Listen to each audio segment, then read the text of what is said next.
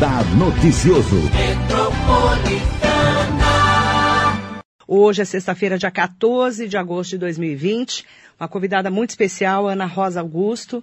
Ana Rosa, que é produtora de eventos, é da Bless Assessoria e há cinco anos, quando perdeu a sua filha para a depressão e para o suicídio, se transformou numa ativista da conscientização da depressão e do anti-bullying. Ana Rosa, bom dia. Bom dia, Marilei. Bom dia aos seus ouvintes da Metropolitana. Ana, é, eu te chamei aqui para a gente falar sobre esse momento que a gente está passando, desse cenário criado pela pandemia do novo coronavírus, composto pelo isolamento social e o medo da contaminação, que tem levado ao aumento dos problemas emocionais, em especial a depressão.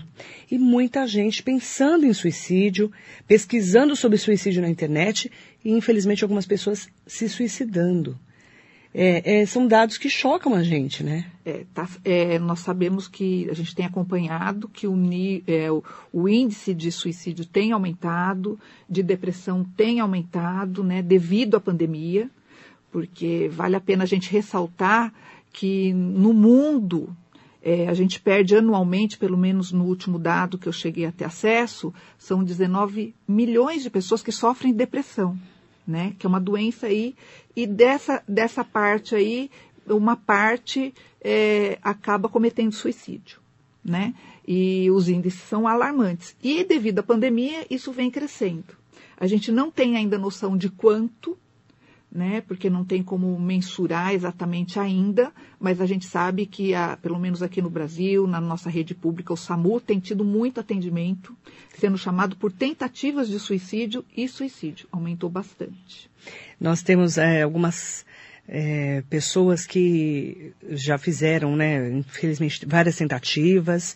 A pessoa vai, geralmente, né, ela desencadeia com uma depressão, né, que vai ficando insuportável. E ela vai fazendo várias tentativas até conseguir, né, Ana? Você tem acompanhado muito isso, Tenho. né? Tenho. E o que, que a gente costuma, é uma frase assim que eu uso muito clichê, que é nem todo depressivo é suicida, mas todo suicídio é, é suicida foi vítima da depressão, né? É uma doença séria, ela aí, a gente, né, estamos falando aí de milhões de pessoas. O Brasil, ele, na América Latina, ele está em primeiro lugar em depressão. É.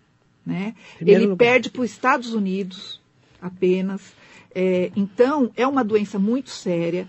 É, quando eu falo é, que eu sou ativista, é exatamente na conscientização da seriedade da depressão e na seriedade em termos de políticas públicas, Marilei, porque é uma doença muito cara, porque ela é individual, é, cada paciente acaba sendo até que meio é, uma cobaia, porque é, cada indivíduo tem uma composição e o que leva a pessoa à depressão também são N fatores. Pode ser fatores biológicos, como podem ser fatores psicológicos que desencadeiam essa depressão. Vale a pena a gente ressaltar aí que a depressão é, de, é diferente de uma tristeza profunda. Né? Eu posso ter uma tristeza profunda pelo luto da minha filha ou por um luto de, de alguém da família. Eu posso passar por um, uma tristeza profunda por algum aspecto financeiro que eu estou passando, porque eu perdi meu emprego. Essa tristeza vai profunda, vai se aprofundando ainda mais, vai tirando a sua vontade de comer, vai tirando a sua vontade até do convívio social, vai te tirando do seu normal. Aí já é a depressão como uma doença não é tristeza profunda. Então, eu, todo ser humano ele vai ter momentos de tristeza. Tem dia que você acorda bem, tem dia que é. você não acorda é, bem. É. Né? Tem pessoas que têm, é, as mulheres que sofrem de TPM, passa por um, né, um, um, momento aí meio depressivo, mas é passageiro. A depressão, quando a gente fala, ela é uma coisa que não passa. Ela precisa de ser medicada, né, para poder amenizar os sintomas dessa tristeza. E às vezes ela consegue até com medicamento ter uma condição de vida muito boa, mas às vezes ele só vai amenizar, mas que dê para ela ter uma vida quase que normal aí de uma pessoa que tem toda a sua felicidade, a sua alegria, seu equilíbrio emocional bem. E eu sei que muitas pessoas já te perguntaram isso, eu inclusive em outras ocasiões.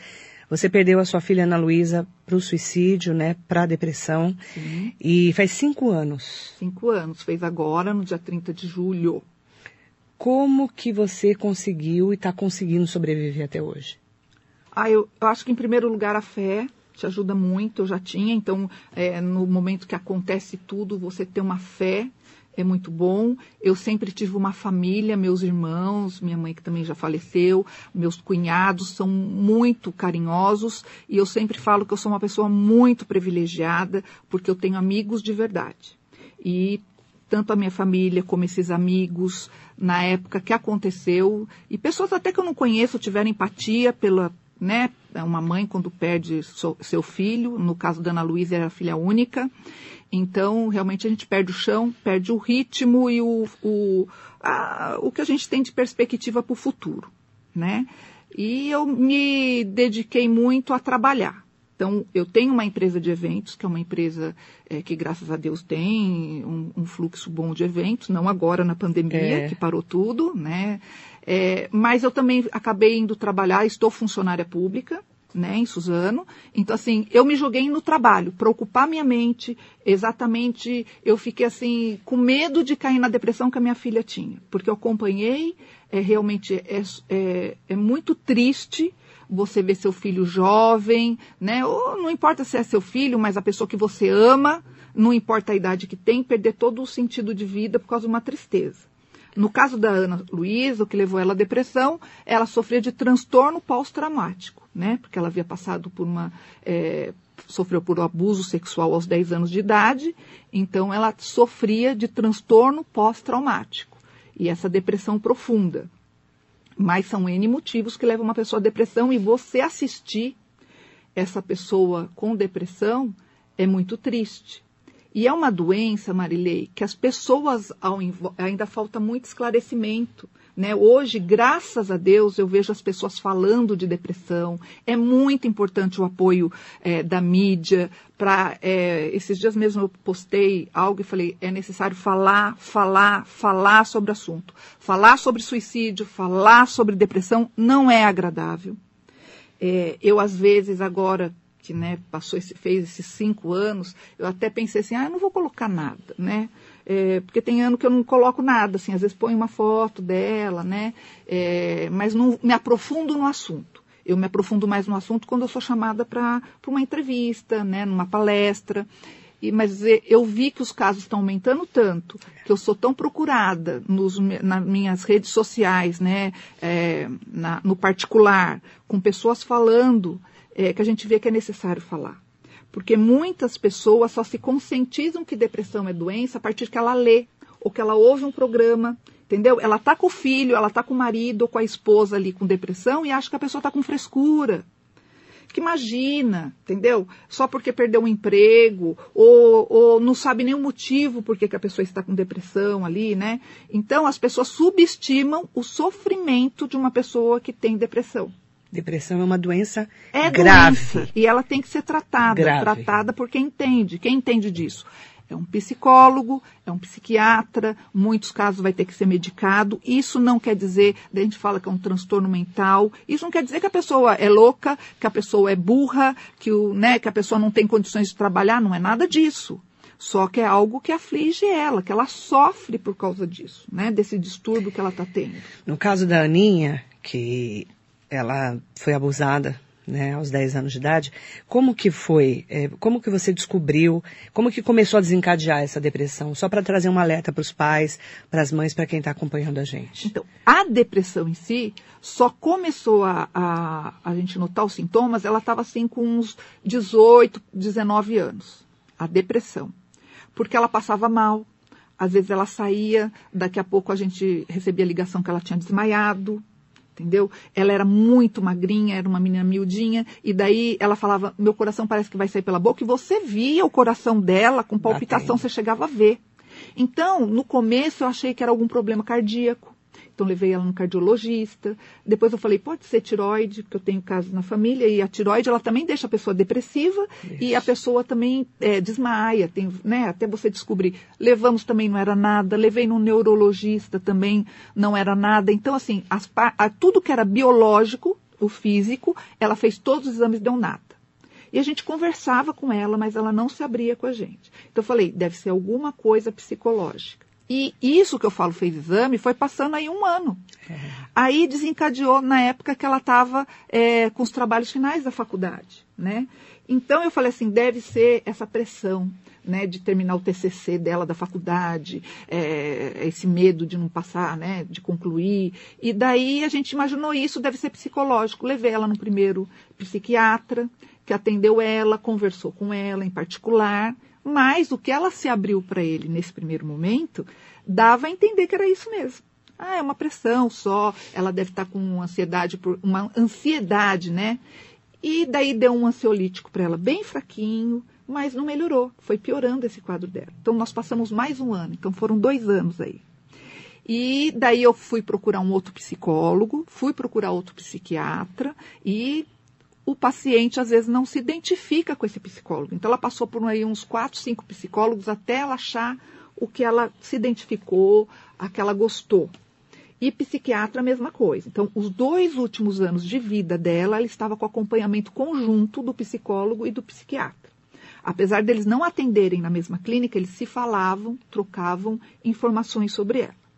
E esse psiquiatra deixou bem claro para a gente que ela podia cometer o suicídio, que ela era uma depressiva com tendência a suicídio. E ela tentou algumas vezes até ter sido bem sucedida, né, que foi o que levou ela. E daí Quantas a gente descobriu, olha, que eu saiba, Marilei, umas duas vezes que eu saiba. Ela cortou os pulsos? Né? Não, Não? ela não, ela se cortava, ela, ela, ela, ela Se automutilava? se automutilava, mas a automutilação não é tentativa de suicídio. Não, né? A é uma dor, né? automutilação, elas querem sentir dor, a pessoa que comete isso, para aliviar a dor que ela sente na alma. né? Ela se automutila, se na corta, época, né? Na época que ela tentou foi com os próprios remédios dela, né? Ah. Superdosagem, então. Tomou muito remédio. É, foi isso. E, enfim, O médico falou isso pra vocês, então? falou. Pra você e pro César, seu marido? Sempre, deixou muito claro, porque assim, ela entrava, tinha as consultas dela, a época que ela estava pior, as crises, e daí o que, que aconteceu? É, seis meses antes dela tirar a vida dela, é, a psicóloga nos chamou no consultório com autorização dela, porque ela era maior de idade, é, para contar, porque ela tinha pedido para a psicóloga nos contar o que havia acontecido. E daí foi ali que a psicóloga contou tudo que ela tinha falado. Ela ficou numa sala ao lado, ela não quis participar, mas ela falou para a psicóloga que o que a gente perguntasse era para ela responder. Ela só não tinha coragem dela contar para a gente. E a pessoa que passa pelo abuso, não importa com quantos anos, ela sempre se acha culpada. Isso hoje, que eu tenho conhecimento. Então, talvez se eu tivesse muito conhecimento que eu tenho hoje, talvez eu pudesse ter ajudado muito mais minha filha. Né? Mas, é, na época que ela morreu, eu cheguei a gravar uma entrevista um ano depois. E que é para uma rede de televisão bem grande, bem famosa, para uma afiliada de uma rede de televisão. E a jornalista me ligava e falava: Olha, ainda não vai para o ar agora. E ficou guardado essa, essa matéria quase um ano, quando a jornalista virou e falou assim: Olha, eu vou falar para você, não eu descobri não está indo ao ar porque é proibido falar de suicídio dentro dessa rede de comunicação. Então, eu vou colocar numa, num jornal escrito. E colocou. E des- desse jornal escrito acabou indo para o UOL, foi capa. E hoje a gente vê essa rede de comunicação falando de suicídio, falando de, de depressão, tendo campanhas. sui- Porque é uma realidade, gente. A gente tem pode, tabu. Não pode. A gente não deve Se calar. falar é, e explicar como a pessoa vai se suicidar, que tem redes sociais que presta para isso, né? Infelizmente. Onde você consegue remédio, onde É. você consegue veneno, até Qual a melhor vende, maneira, qual a né? melhor maneira, É. explica, ensina. Isso, isso, isso a gente não, não, não é aconselhado É, é, divulgar. não, né? E, e a gente também não fala é, se a pessoa, claro, É. infelizmente a pessoa cometeu suicídio, mas a gente não fala como que ela fez. Então, mas é necessário é, falar com seriedade a mídia para levar informação. Então, quando eu joguei, Ana Luísa havia falecido uns 14 dias, quando eu joguei um texto simples no meu Face, que tinha 300 seguidores, para explicar para os meus amigos, porque ninguém nem imaginava que ela sofria de Nossa, depressão. Ficou todo mundo tão chocado co- co- quando aconteceu. Porque a Ana Luísa, socialmente, ela era uma menina aparentemente normal. Ela frequentava os lugares que a gente frequentava. é, ela Convivia com a gente, se normalmente. formou na faculdade, aliás, se formou super bem, levantava quatro horas da manhã, então ela não era uma pessoa que ficava de cama. Uh, os sintomas dela de depressão era diferente, mas assim, as semanas que ela estava muito mal, ela não conseguia se levantar da cama, mas era uma pessoa que não afetou a responsabilidade dela de ter que levantar cedo, de ir para a faculdade, se formar. Ela convivia normalmente com a gente. Normalmente, para quem não sabia. Aí dentro de casa, a gente via que para a idade dela, tinha algumas atitudes que, né, ela não era uma menina de noitada, não que ela não saía. Ela saía de vez em quando, tinha amiguinhos que, né, chamava, ela acabava indo, mas para a idade dela, é, para a sociabilização dela com os amigos, ela poderia ter saído muito mais.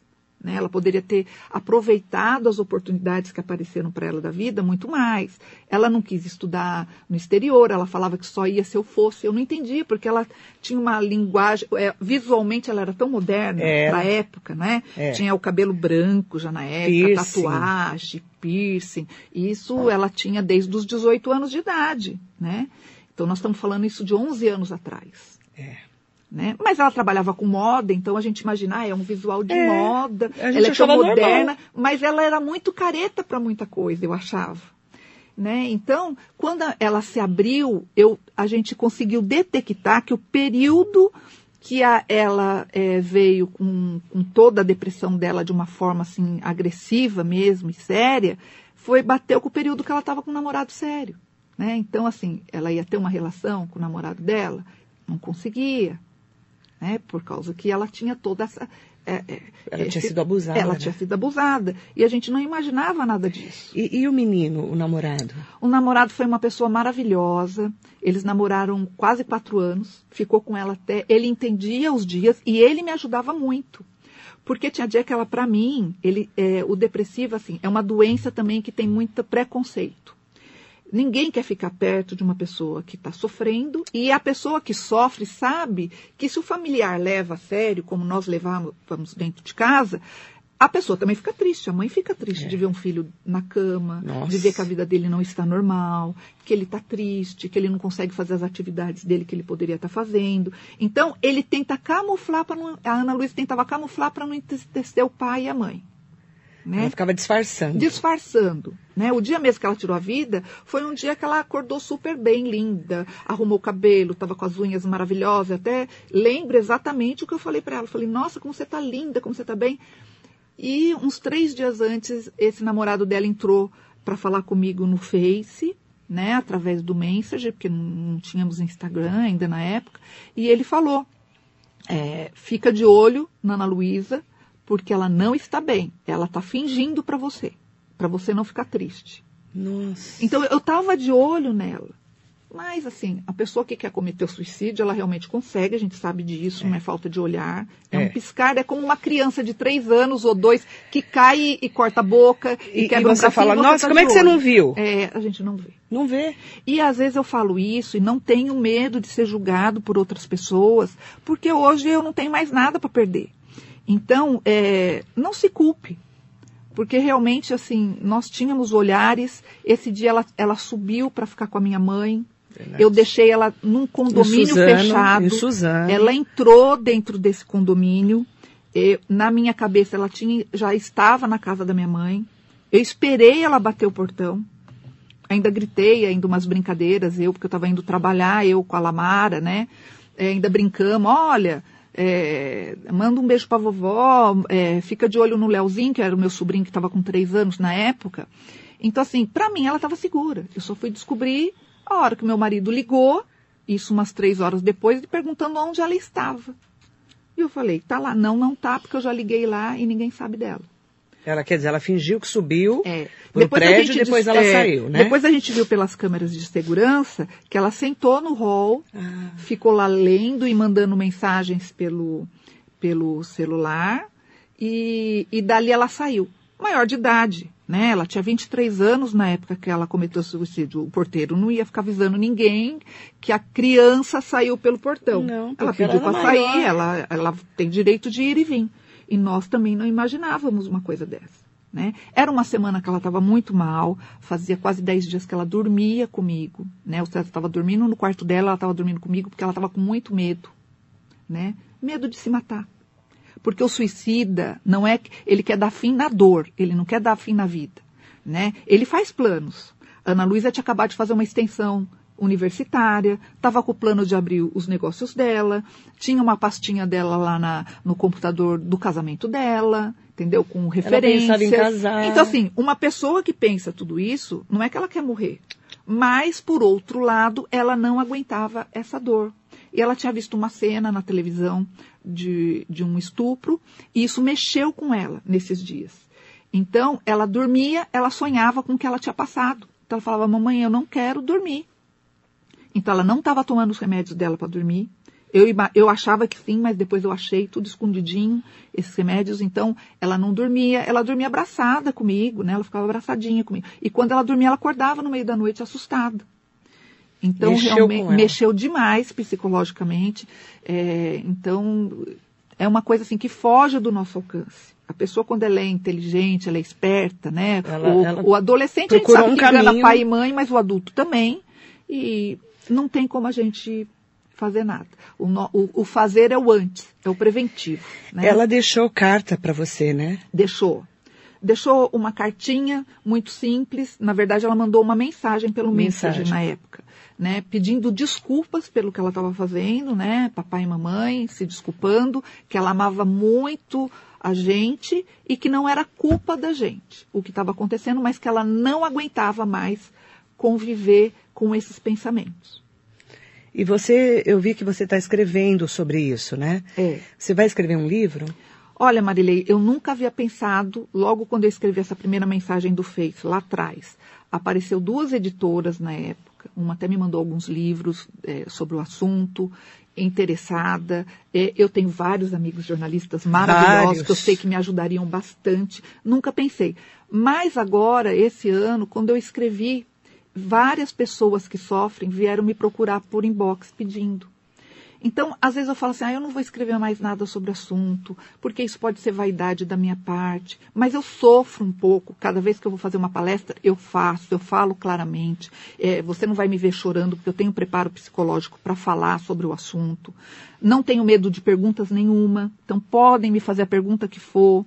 Mas é, eu acho assim que ainda era um pouco de vaidade, mas quando você vê as pessoas falando que através de um relato meu, abriu o olho que o que o filho tinha realmente era depressão e, começou o tratamento, abriu o olho que os sinais era para ter sido passado por um abuso, né? Ou pessoas que passaram pelo abuso ou que tiveram depressão, falam, olha, eu procurei médico depois disso e hoje eu estou bem melhor.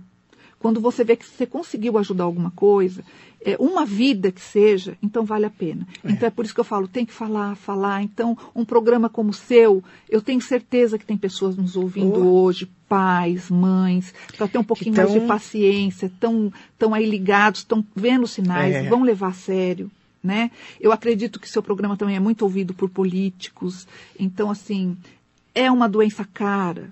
A gente sabe que um psicólogo hoje não cobra menos que 100, 150 reais. É disso para mais. Uma sessão. É.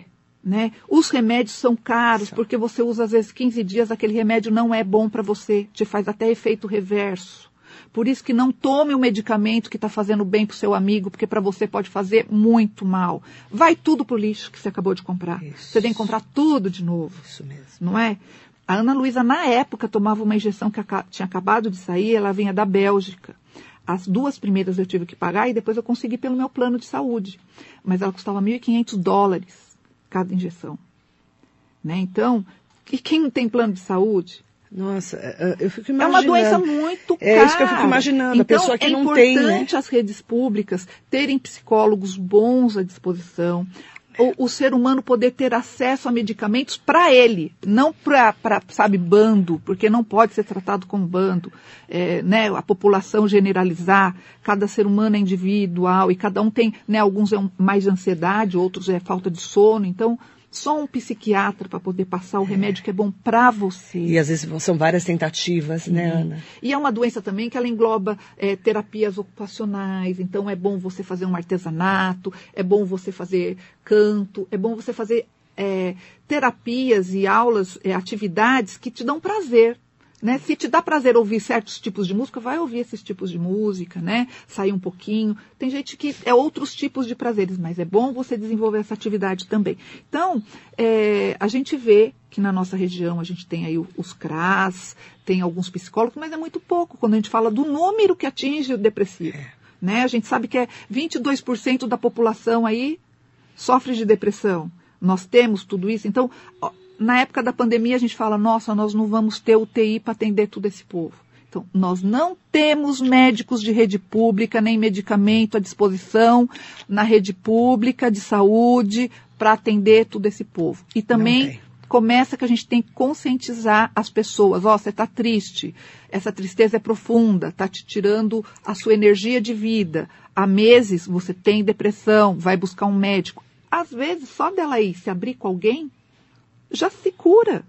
Às vezes é, é dela limpar aquilo que está afligindo ela lá dentro, que ela está guardando esse segredo, ela já começa a se curar. Né? Às vezes não é nem caso de medicamento. Mas isso só um profissional, é. sentando com você, vai saber exatamente o que você precisa. Porque cada depressão desencadeia de uma maneira em cada pessoa. Sim. Nós somos indivíduos, Sim. somos individuais. Né? E às vezes a pessoa ter sido chamado de feia, né? o bullying na escola, é. às vezes ter falado que o cabelo dela é ruim, né? é o suficiente para ela ser uma depressiva o resto da vida e é ter que tomar medicamento. Né? Eu conheço pessoas que passaram pela mesma situação da minha filha e superaram, né? Superaram até sozinhas e têm uma vida normal. Porque o ser humano, a força do que atinge ele é diferente de cada um. Cada né? pessoa reage de um jeito, Como né, mães que perderam seu, seu filho, que às vezes nem é único, mas perder um filho, e perder um filho não importa se é único, porque ele é único. Pra, você é. pode ter dez filhos, ele vai ser único. É verdade. Mas assim, tem mães que perderam os filhos e até hoje estão numa cama em depressão. É. Eu soube de uma mãe também, semana passada, que entraram em contato comigo, que ela perdeu um filho, não por suicídio, mas de uma outra forma, aqui né, na nossa região, e ela cometeu suicídio a semana passada. Porque ela não aguentou ficar sem seu filho. Ao passo que eu, não vou dizer para você que eu tenho alegria. Eu tenho meus momentos de tristeza, eu tenho semanas que eu estou mais triste. E isso é aleatório, não é porque foi a semana que a minha filha morreu, às vezes eu, é a semana que eu estou bem.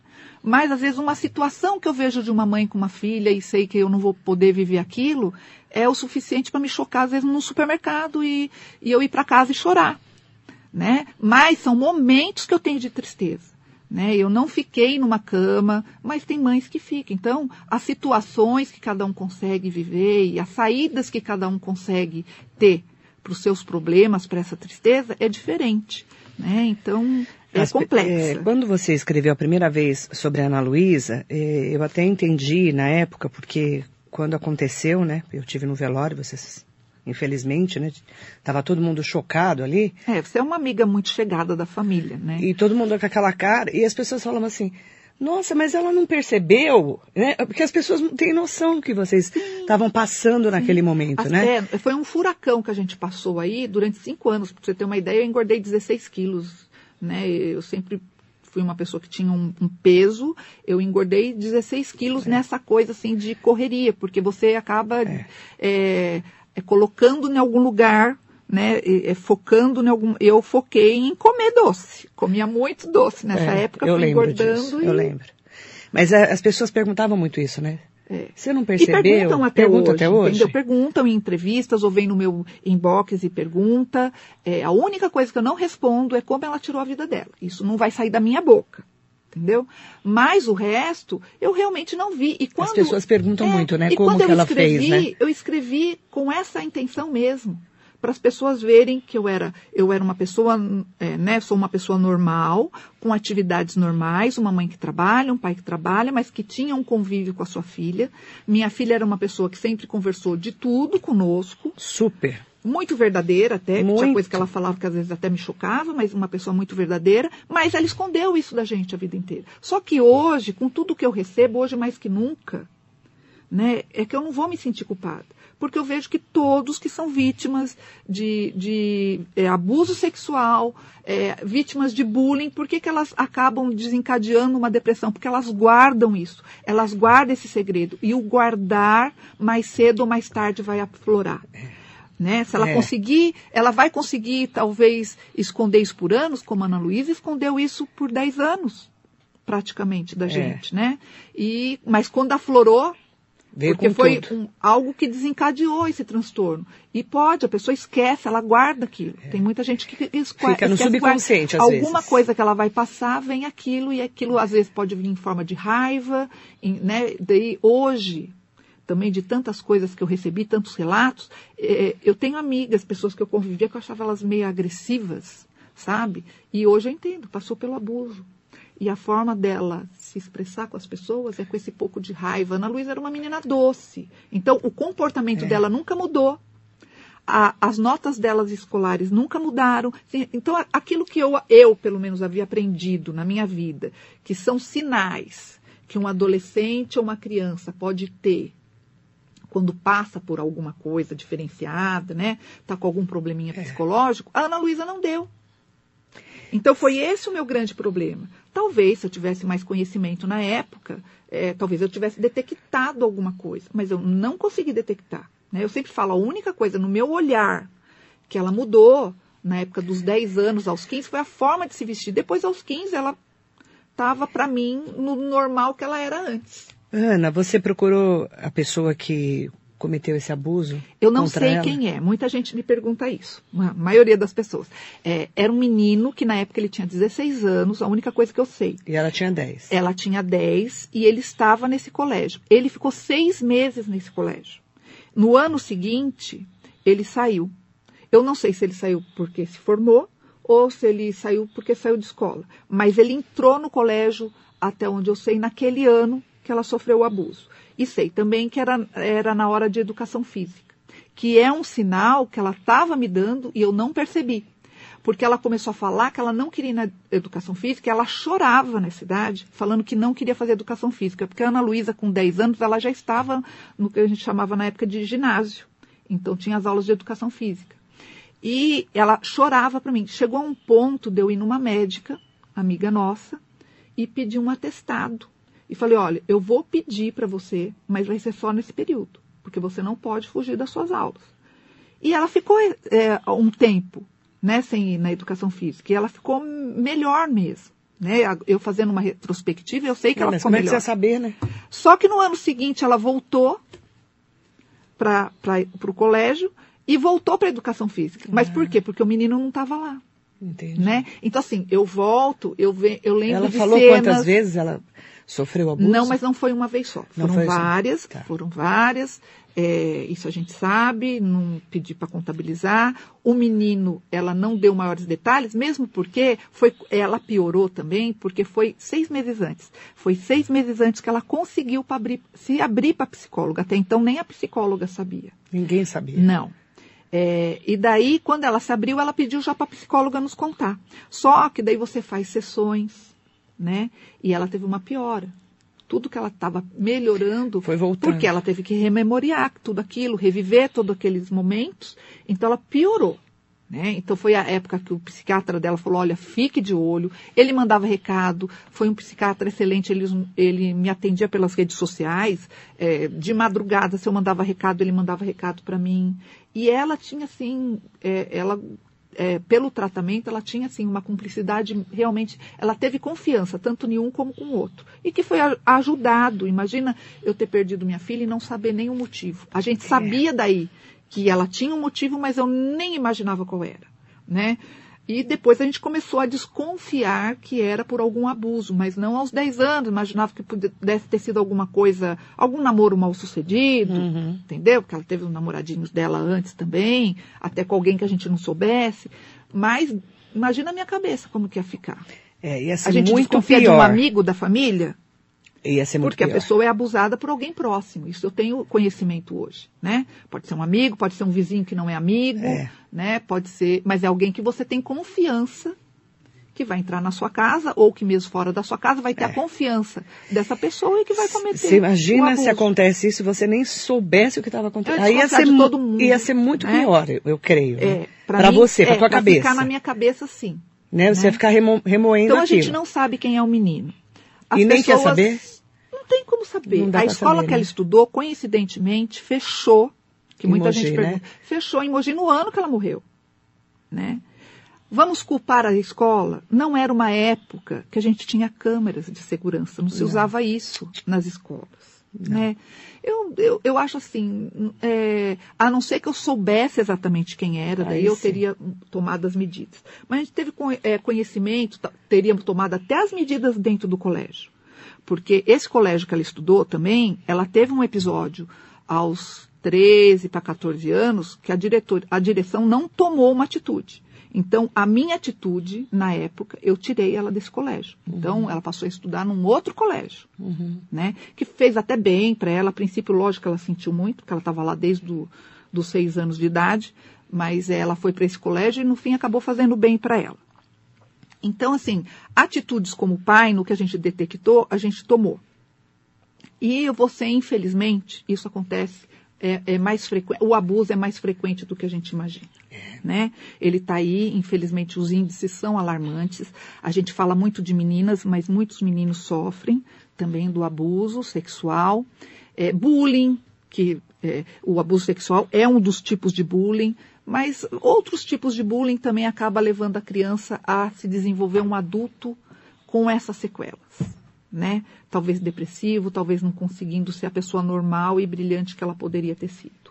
É. Né? É o abuso. Desenvolver né? com todo o potencial que ela tem intelectual, o social, uhum. né? E, e, eles camuflam mesmo. A gente vê aí com, é, é, comediantes que já cometeram suicídio, né? Comediantes Williams, que têm, grande é, ator. que tem, que sofrem de depressão, grandes jornalistas. Então, não tratem a depressão por ser uma doença, porque ela é uma doença né, mental. As pessoas pensam assim: nossa, eu vou num psiquiatra, eu sou louco, todo mundo vai achar. Você vai descobrir pessoas brilhantes, maravilhosas, talentosas, que sofrem de depressão. Né? Umas, infelizmente, morreram cometeram suicídio. Outras estão aí até hoje se desempenhando profissionalmente, é. né, e sendo brilhantes como elas nasceram para ser. Verdade. Mandar bom dia pro. Sabe quem está aqui com a gente? O Trevisan, Carlos Trevisan Júnior. Ai, um querido. Beijo, querido. Bom querido. dia, parabéns, entrevista com a Ana. Você é amiga de infância dele, né? Desde os seis anos de um idade, beijo, né, querido. Carlos? Um beijo pro Trevisan. Maria Matsumoto, um beijo, meu amor. Rafael Sintra. Um beijo também para quem está com a gente aqui no nosso Facebook. Rovani Lopes, o Carlos Magno Rodrigues, um beijo para o Magno. O Gil Fuentes também aqui com a gente. Um beijo, viu? Para você, querido. Aproveitar também para mandar um beijo para o Tonico Cardoso, Dermiciana Aquino, é, a, Emília, a Emília de Diziocas também aqui. É, mandar um bom dia para você. Heloísa Moreira, Mandar bom dia também para Maria Alice de Freitas Citrinite. Também Cláudia Pereira Bondanza, Emiliane Moraes, bom dia. Para o Jacaré da Rodoviária de Arujá também. E eu quero é, pedir para Ana deixar uma mensagem para as pessoas que estão acompanhando porque, na verdade, eu trouxe você aqui porque a gente tem falado muito sobre esse momento da pandemia. Ana, as pessoas estão com ansiedade, com crise de depressão, as pessoas estão deprimidas, as pessoas estão preocupadas, estão com medo de pegar doença ou perderam alguém querido na doença. E é um momento em que as pessoas estão, eu fiquei sabendo de um filho de uma conhecida de 26 anos que também cometeu suicídio, né? Muito triste. E assim, a gente tem que falar desse assunto. Tem tem que tirar deve, esse é um mito de que a gente. você. É, a gente. É, o jornalista tem que ter um papel social de falar. A depressão pode levar uma pessoa ao suicídio. E depressão é uma doença grave. A gente e é tem é que falar. É uma doença sofrível. Então, independente da pessoa ser um potencial suicídio ou não, né, ela merece ter esse cuidado.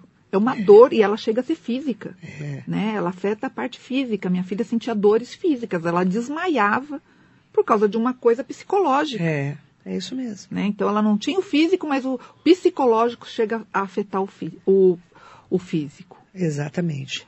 Qual é a mensagem que você deixa, Ana, para as pessoas que estão acompanhando a gente? Em primeiro lugar, eu quero agradecer você, Marilei, porque com certeza a minha voz hoje foi expandida para milhares pela audiência que você tem da metropolitana. E vai, vai né? ainda está muito forte ainda para Um ativista poder... calado não é ativista. A gente tem que falar e tem que ter ações nesse sentido. Verdade. No meu caso, a ação que eu faço é sempre me dispor. Tenho ido em vários colégios, universidades, é, grupos de psicólogos, de psiquiatras, que a gente às vezes participa pelas lives. Hoje a gente tem as redes sociais, é mais fácil, não precisa nem de viajar. Verdade. Já participei até de congressos, de seminários fora daqui de São Paulo através de redes sociais. Isso é maravilhoso. Então a comunicação é muito importante.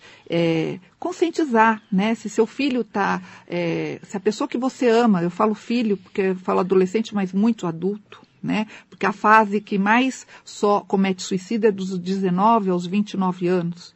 Né? Nós temos crianças com depressão, nós temos é, idosos com depressão, mas a fase mais afetada é essa. Né? Os adolescentes têm depressão, mas é de 19 aos 29 anos é o que mais comete suicídio. É, então, é, fica de olho, leva a sério, né? Se a, pessoa, se a criança, isso eu recebo muito crianças ou adultos que chegam a falar que foram abusados por um tio, por um padrasto, é, até mesmo por avô, por pai, por amigo, e a família não leva a sério. Às vezes eu falo que não quer enxergar, não quer admitir né, que aquela pessoa tão amada, tão querida da família fez aquilo com seu filho, com a sua filha. Mas assim, leve a sério, vá investigar. Não subestime. Não subestime os sinais de depressão, não subestime as tentativas de suicídio, que às vezes tem gente que fala assim, ah, mas ela nem cortou o pulso, só deu um arranhão. Ela tentou. Então, leve a sério, é doença, então uma doença tem que ser tratada por pessoas especializadas.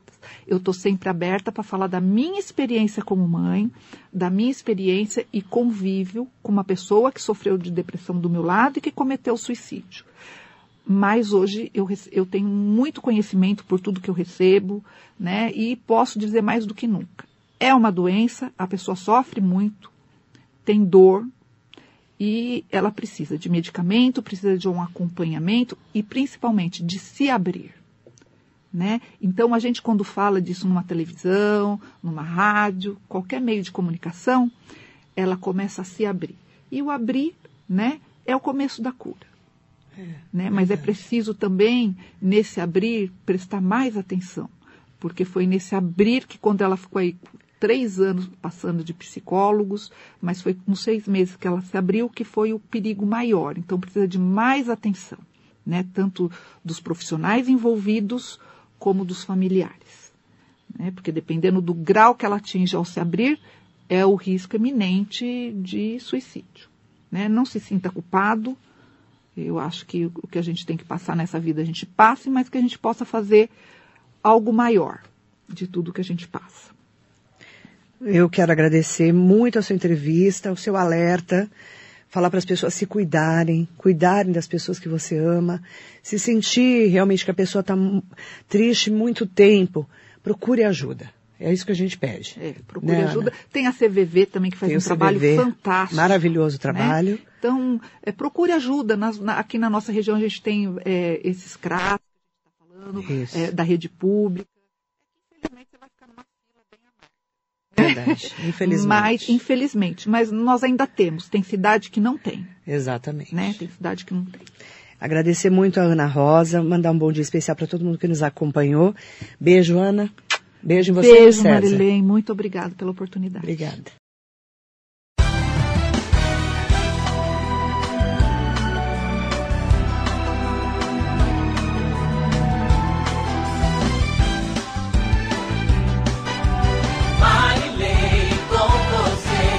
Radar Noticioso.